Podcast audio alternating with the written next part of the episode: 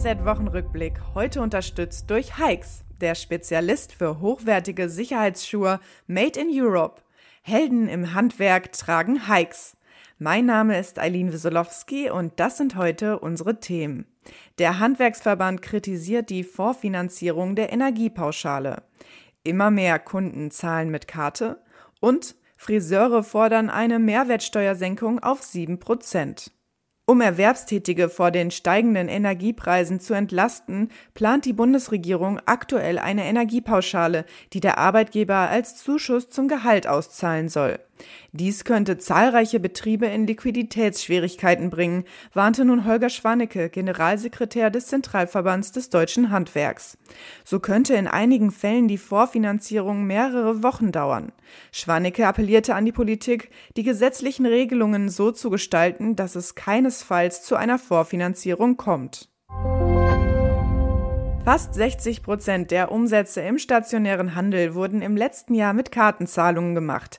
Das zeigt eine aktuelle Studie des Kölner Handelsforschungsinstituts EHI. Und auch im Handwerk wird immer häufiger mit Karte gezahlt, etwa in Bäckereien und Friseursalons. Laut der Branchenverbände haben die Hygienemaßnahmen in der Pandemie diesen Trend beschleunigt. Der Bäckerverband betont jedoch, dass auch das Bargeld weiterhin wichtig sei. Ohne dieses hätten viele Bäckereien ein Problem, weil die Abwicklung des bargeldlosen Zahlens oft mehr koste, als das verkaufte Produkt einbringe.